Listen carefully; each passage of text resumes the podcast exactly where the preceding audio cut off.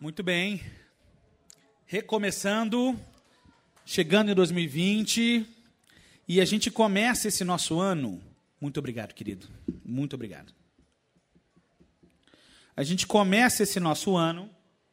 Se você já viu o nosso Instagram, você viu a publicação com o tema da série que a gente vai ter ao longo desses primeiros anos de 2020. O tema é, quem se lembra? Ninguém se lembra. Silêncio. Então fica a dica, arroba Café e Pique, segue lá, e aí você vai receber no seu feed, o, né, toda semana, algum post, alguma coisa sobre o nosso café. O tema é Morte e Vida Peregrina. Morte e Vida Peregrina. A gente vai, com esse tema,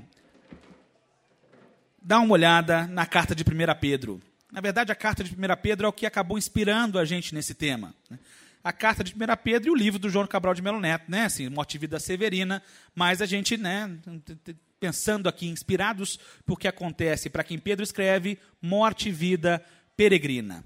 O Pedro, aquele Pedro, o apóstolo, o chucrão, que era pescador, aquele que é conhecido talvez por uma verve um pouco mais irascível, uma verve um pouco mais impulsiva, é quem escreve essa carta para esses peregrinos forasteiros, esses que, estão, que são chamados de estrangeiros em terra estranha e que moram lá no Império de Roma da sua época. Esse Pedro escreve, já no momento mais de maturidade na sua vida, a gente vai falar um pouco mais disso. E ele escreve para esses que não têm lugar. Né? Uma comunidade de peregrinos, uma comunidade que não tem um espaço geográfico específico ou um senso de pertença específico. É, então, inspirado um pouco nesse público para quem Pedro escreve, né, a gente vai conversar ao longo desses meses aí sobre esse tema. Então, Pedro escreve muita coisa nessa carta. Hoje, a gente vai dar uma olhada uma perspectiva mais panorâmica, uma introdução ao tema, né, para a gente compreender bem aonde a gente quer pisar ao longo dos próximos, das próximas semanas. Então, é um olhar mais panorâmico, morte e vida peregrina, 1 Pedro. Convido você a abrir aí né, ou acessar a sua Bíblia no livro, na carta de 1 Pedro. 1 Pedro, capítulo 1, versículos 1 e 2. Apenas os 1 e 2, para a gente poder falar um pouco do contexto e ter uma perspectiva panorâmica. Leiam comigo. Pedro, apóstolo de Jesus Cristo, aos eleitos de Deus, peregrinos dispersos no Ponto, na Galácia, na Capadócia, na província da Ásia e na Bitínia, escolhidos de acordo com o pré-conhecimento de Deus Pai, pela obra santificadora do Espírito e pela obediência de Jesus Cristo e a aspersão do seu sangue. Oremos. Senhor, inspira a gente nesse momento, ajuda a gente a compreender bem o teu texto, a compreender bem aquilo que o teu apóstolo escreveu e traduzir isso para os nossos dias. Ajuda a gente hoje, ajuda a gente sempre nesse exercício que a leitura da tua palavra e a aplicação dela nas nossas vidas seja uma prática diária e que o Senhor possa nos ajudar com isso. Sozinho a gente não dá conta. Então a gente conta com o teu espírito para nos iluminar e nos abrir os olhos para compreensão de tudo isso. Em nome de Jesus. Amém.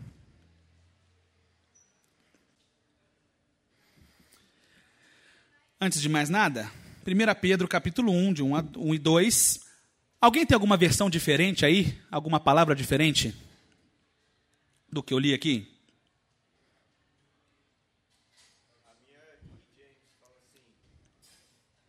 Pode ler.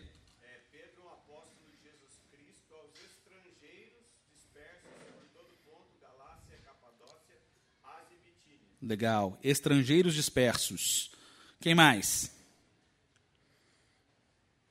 Mais alguma diferença?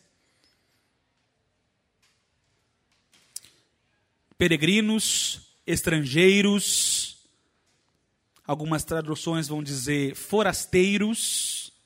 Né? Oi? Estrangeiros também. Então, interessante, a NVI é a que optou por usar o termo peregrinos, muitas outras optam por estrangeiros. É possível juntar esses dois termos, a gente vai ver mais para frente. Então, esse primeiro versículo, de antemão, já nos apresenta esse autor da carta. Segundo o texto, é o próprio Pedro, o Pedro apóstolo, figura conhecida e muito citada em toda a narrativa do Novo Testamento. As páginas do Novo Testamento são recheadas de passagens que nos fazem conhecer bastante esse discípulo que tem, como eu falei antes, fama de impulsivo. Tudo parece começar com Pedro numa cena em que a sogra dele é curada por Jesus. Pedro foi testemunha da chamada pesca maravilhosa. Jesus estava no barco dele. E no momento em que esse encontro com Jesus aconteceu, no barco dele, na pesca maravilhosa, o Pedro se reconhece pescador e reconhece Jesus como Senhor. O Pedro disse claramente, né, é, quando o barco quase afundava de tanto peixe: Afasta-se de mim, Senhor, porque sou pecador. Essa parece ter sido a grande experiência de conversão do Pedro. E ele atende ao chamado de Jesus para ir andando com o Mestre, pescador de homens. É como Jesus diz que ele vai ser dali para frente. Então começa uma caminhada de Pedro como discípulo de Cristo. E é nesse discipulado que ele viu e entendeu muita coisa que jamais imaginaria ver e entender: curas, multiplicação de peixes, multiplicação de pães, ressurreição, expulsão de demônios. Pedro aparentemente compõe um certo círculo de discípulos, inclusive, que eram mais próximos de Jesus. E assim ele pôde ver de perto alguns ocorridos que só ele e outros viram. Ele, Tiago e João, né, os mais próximos. Como, por exemplo, o, a, os ocorridos no chamado Monte da Transfiguração. Um contato direto e milagroso que fez um maravilhoso link entre os profetas do Antigo Testamento e Jesus no Novo Testamento. Ele foi capaz de dizer grandes verdades e grandes bobagens a respeito de Jesus. Talvez por isso chamem o Pedro de impulsivo, inclusive. Ele sentou-se à mesa com Cristo e teve seus pés lavados pelo Mestre. Ele viu Jesus ser preso. Ele sai para a guerra, corta a orelha de um soldado. Talvez por isso chamem ele de impulsivo um pouquinho.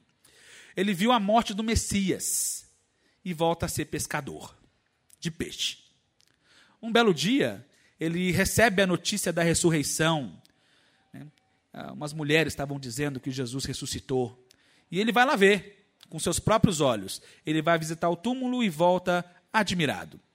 Cristo chama Pedro para apacentar as suas ovelhas. Aquele trecho famoso: Tu me amas, Pedro? Tu me amas? Então apacenta as minhas ovelhas. Né? Um clássico texto que nos remete a essa relação de Pedro com Jesus. Pedro viu Jesus ascendendo aos céus. Pedro viu a descida do Espírito Santo. Inclusive, é ele que traduz para uma multidão o que estava acontecendo.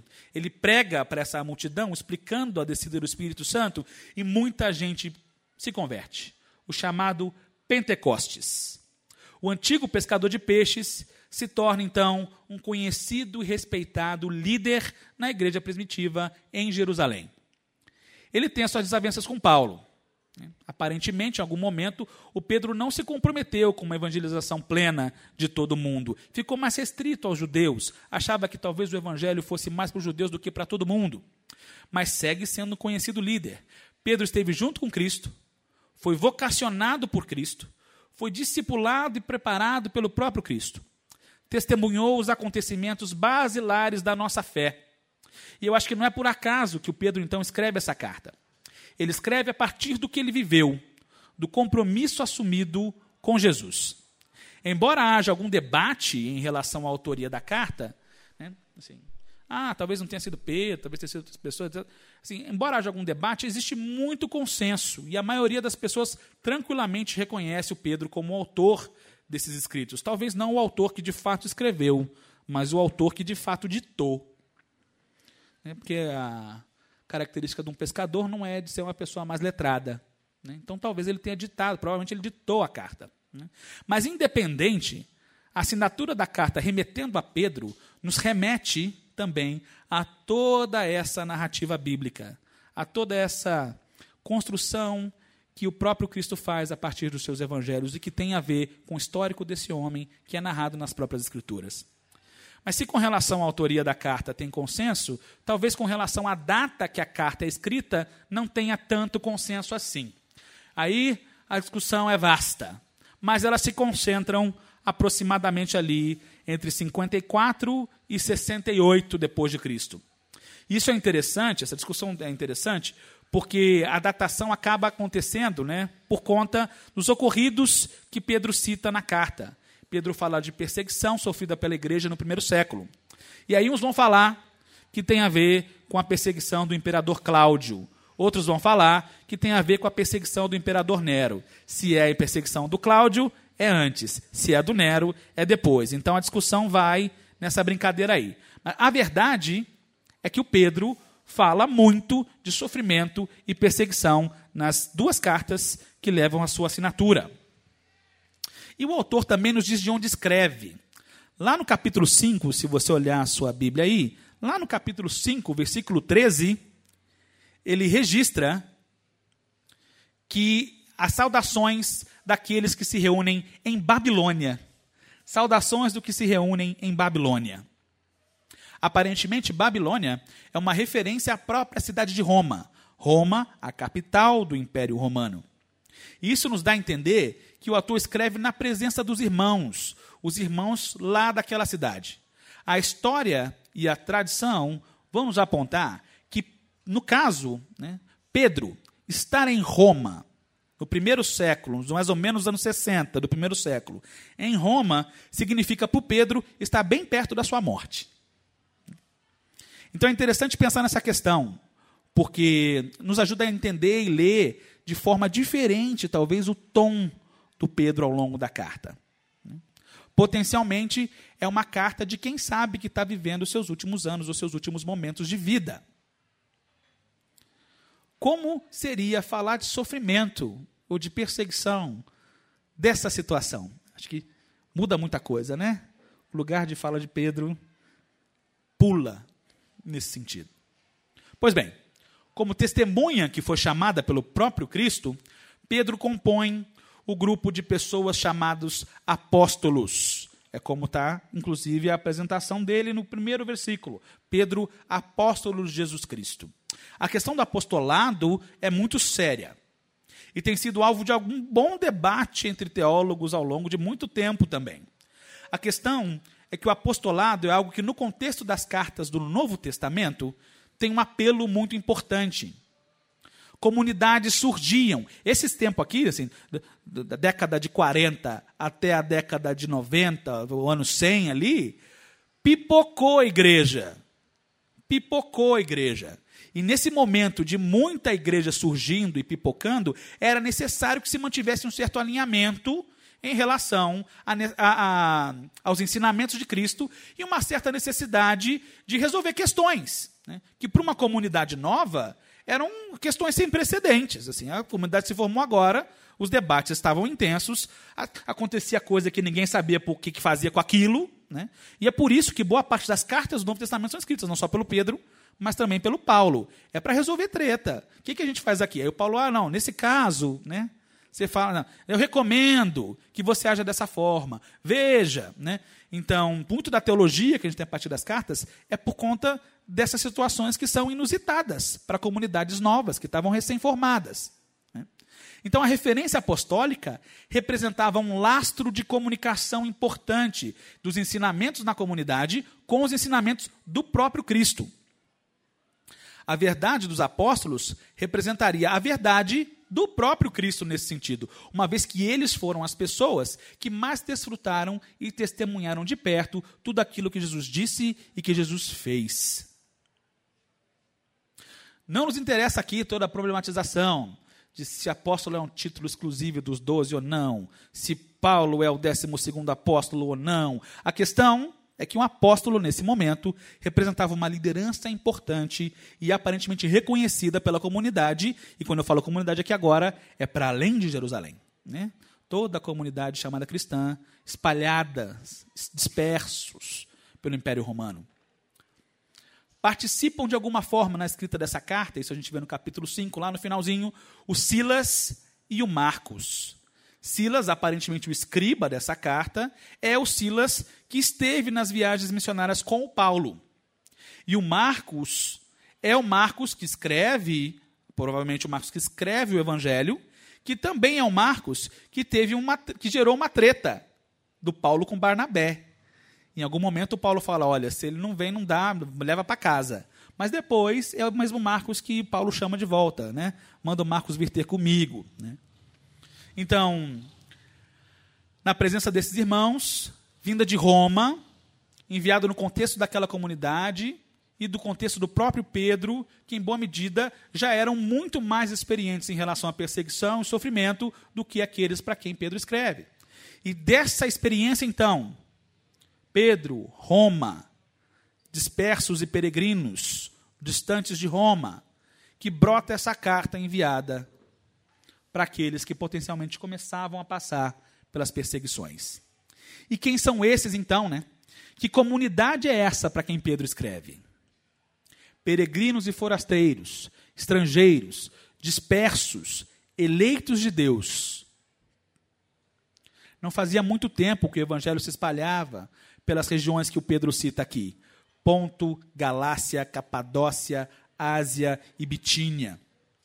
Talvez essas sejam as regiões mais ao oriente do Império Romano. Peraí, oriente para cá, para mim, oriente. Para você, mais ao oriente, né? Na pontinha do. Isso, mais ao oriente do Império Romano. Uma comunidade de comunidades de pessoas espalhadas no que poderia ser considerado, então, a periferia do Império Romano.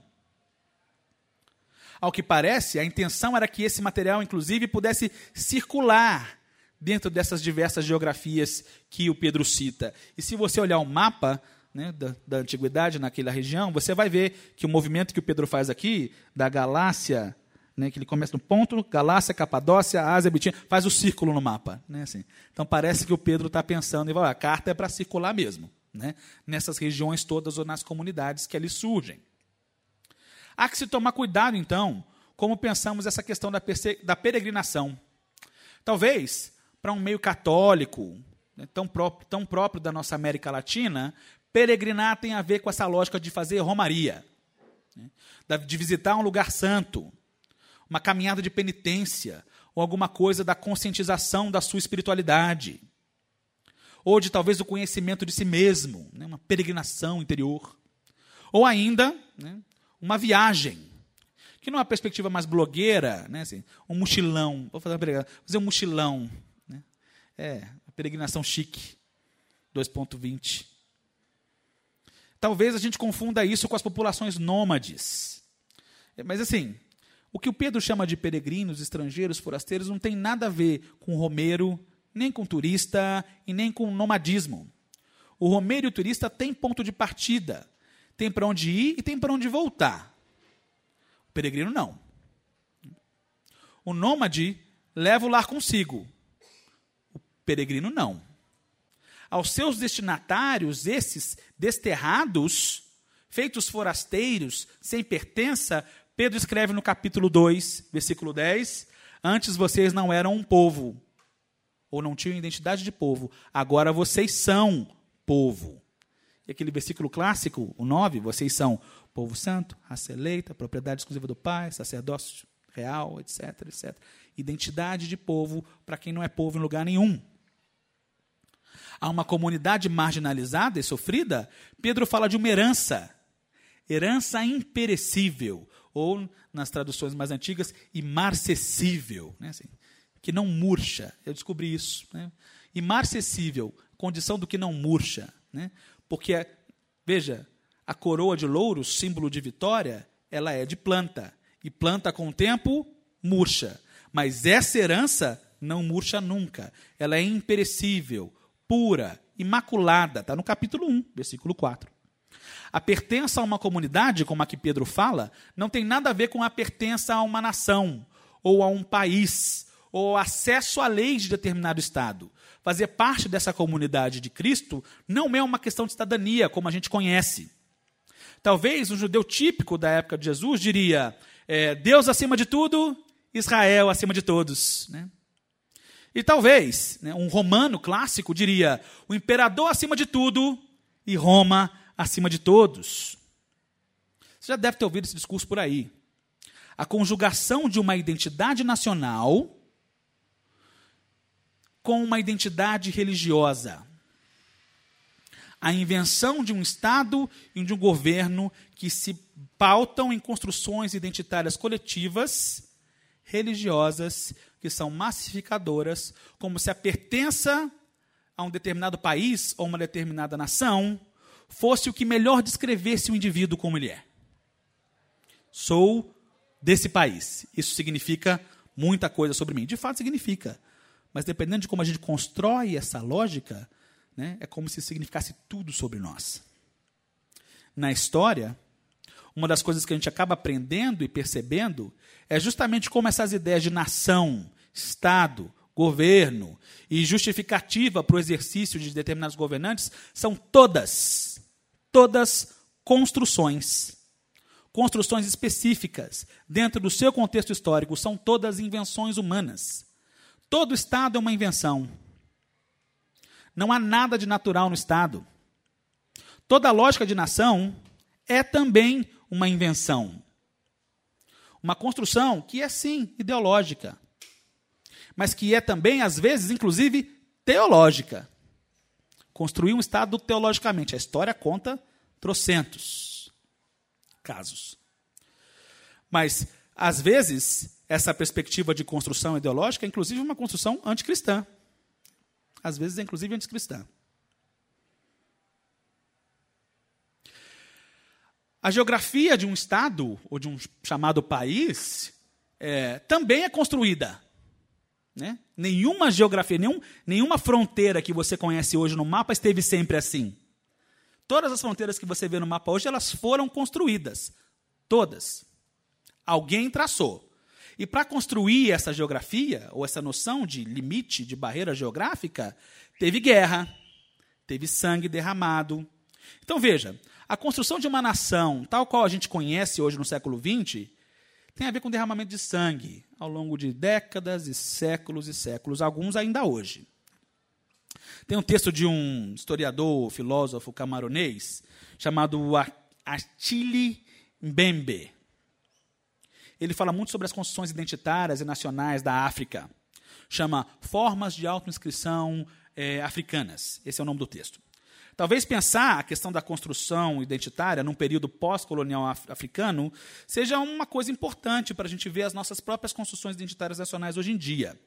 Segundo o autor, existem três questões que acabaram impactando profundamente as questões nacionais, ou de noção de nacionalidade, na África ao longo desses últimos 50 anos, que é mais ou menos o período em que a África começa a ficar independente mesmo.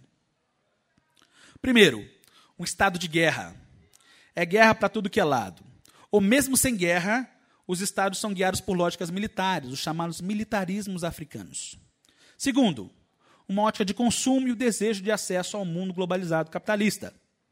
Terceiro, um estado de religião. Um estado que confunde pastoreio de comunidades com exercício de poder político parecido com o governo. Três coisas que o Aquile Mbembe percebe na formação identitária africana nos últimos anos. Três coisas que ele compreende que são tenebrosas para essas construções identitárias nacionais. Ainda bem que a cidadania do Evangelho, ou a pertença a essa comunidade a quem Pedro escreve, não tem nada a ver, nada a ver com essa pertença nacional, estatal, governamental a uma população vulnerável que sofreu ou que viria a sofrer perseguição, especialmente por conta da sua fé, o Pedro explica acerca de um novo nascimento, uma nova condição que traz esperança, capítulo 1, versículo 3. O Pedro bem poderia ser chamado de um apóstolo da esperança, tanto que ele fala de esperança. Né?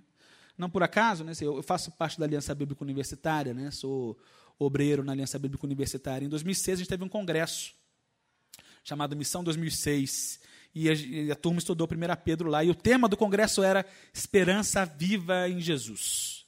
Esperança Viva em Jesus, a partir de 1 Pedro. Aliás, esses escritos de Pedro, de alguma maneira, sempre têm esbarrado comigo, dentro e fora da Aliança Bíblica Universitária. Né? Para você ter uma ideia, o documento norteador de planejamento da ABU do mundo chama Pedras Vivas, baseado em quê? Capítulo 2 de Pedro.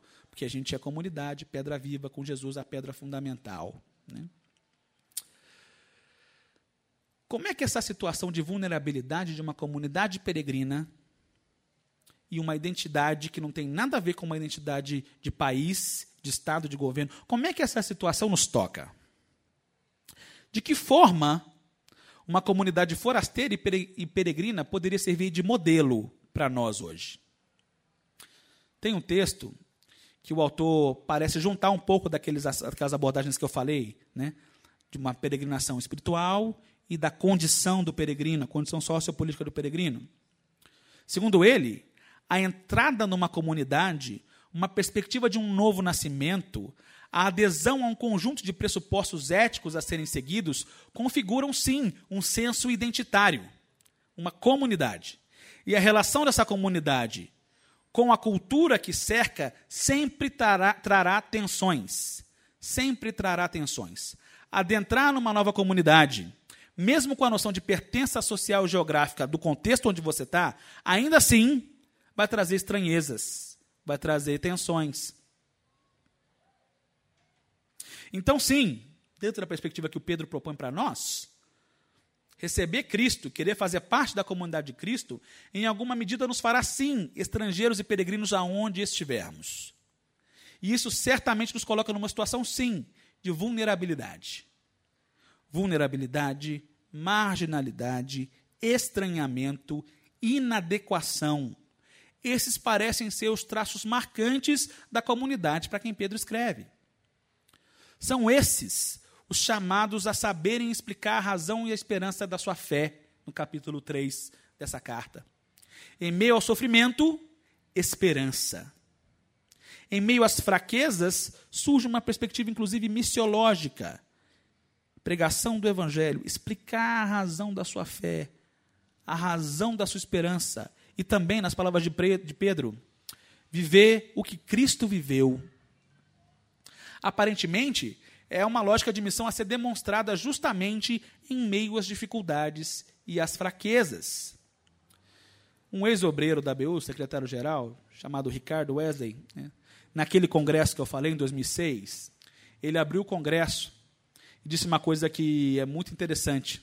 Ele disse assim, sobre essa comunidade e algumas coisas: pobres, frágeis, dispersos, que recebem essa herança preciosa de vida que são então chamados a serem promotores dessa vida, anunciando o que Deus fez e faz na história, e vivendo de tal maneira no mundo que a glória é trazida ao nome de Deus.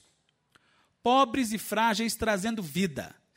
Que impacto podem ter em um mundo tão complexo, de tantas necessidades? Ele disse: somos fracos. Somos fracos creio que precisamos desenvolver e apurar melhor as nossas teologias da fraqueza e do poder. Como é que podemos fazer missão na fraqueza humana e no poder do Espírito? Reconhecer a nossa fraqueza para que o Senhor seja forte em nós. Palavras do Ricardo Wesley. Essas palavras de 14 anos atrás seguem sendo, na minha opinião, muito importantes e absolutamente relevantes creio que a gente tem testemunhado uma igreja que é incapaz de reconhecer a sua situação peregrina e que talvez esteja muito mais aproximada dos colonizadores romanos do que dos forasteiros residentes em terra estranha. Aspirações políticas, estratégias de domínio, discursos beligerantes, de ódio até. Acho que desconhecemos o que realmente é experimentar uma hostilidade por causa do Evangelho em situações mais complexas, talvez, de uma perseguição aos cristãos, talvez a gente se atentasse melhor para essa nossa condição de fraqueza, de humanidade, de vulnerabilidade, de alguém que revela a glória do Senhor nessa fraqueza. Pensar também sobre a temática da peregrinação abre portas para pensar, inclusive, a questão dos refugiados. Creio que a gente atingiu os maiores níveis mundiais de fluxo de migração e de refugiados da história. Certamente há entre esses dispersos, peregrinos, forasteiros e eleitos de Deus. Mas enquanto uma comunidade estrangeira, né, é, enquanto, uma, perdão, enquanto uma comunidade que não é estrangeira, uma comunidade que é daqui do país, o que, que a gente pode fazer sobre? Como a gente pode se relacionar com isso? Eu espero, então, que ao longo das próximas semanas a gente possa nos reconhecer como uma comunidade, primeiro. Né? E sim, uma comunidade de fracos, de missionários e de peregrinos. O que, que a gente pode fazer enquanto uma comunidade que se reconhece assim? Na carta de 1 Pedro, eu acho que a gente pode perceber quatro grandes pistas, ou quatro grandes linhas, que eu vou resumir aqui. Primeiro, Pedro diz: Isso é duro. Saibam que vão sofrer. Se são uma comunidade fraca, vulnerável, marginalizada, saibam que vão sofrer. O evangelho pregado a uma comunidade peregrina não pode ser o evangelho que nega o sofrimento. Aliás, Pedro parece fazer uma grande promessa para a gente: vai doer. Se você é peregrino, é vulnerável, vai haver dor no processo. Segundo, não se esqueçam que vocês são um povo. Né? Vocês têm uma identidade uma identidade que é baseada na relação com Deus e expressa na relação com os outros. Uma identidade que tem a ver com a maneira com a qual você se coloca nesse mundo, expressa numa conduta ética, que o Pedro vai tratar muito sobre várias perspectivas éticas ao longo da carta toda. Uma identidade que não tem a ver com a lógica de nação ou Estado. Terceiro, a proposição de uma perspectiva de esperança. Há esperança. Tudo bem que a gente pensa às vezes que tinha que acabar com tudo mesmo, né? Assim, tem hora que a gente fala assim, eu tenho uma amiga que fala assim, o problema da humanidade é a humanidade. Se acabasse a humanidade, acabava os problemas do mundo todo, né? Assim. Então é, mas assim, há esperança. Há esperança. E quatro, a centralidade de Cristo no rolê todo.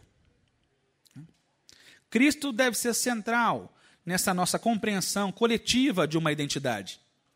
Há que se ter em vista uma expectativa, uma perspectiva cristocêntrica. Jesus é, nas palavras do Pedro, essa pedra de esquina, ou essa pedra fundamental, o fundamento, o exemplo, aquele que tudo sofreu, aquele que deveria modelar as nossas relações. Para essa comunidade, então, vai doer não se esqueçam que vocês têm uma identidade como povo. Não percam a esperança e que Cristo seja o centro do rolê. O Senhor nos abençoe ao longo das próximas semanas e nos ajude a compreender, então, o desdobrar da carta de Pedro. Morte e vida peregrina. Amém? Vamos orar.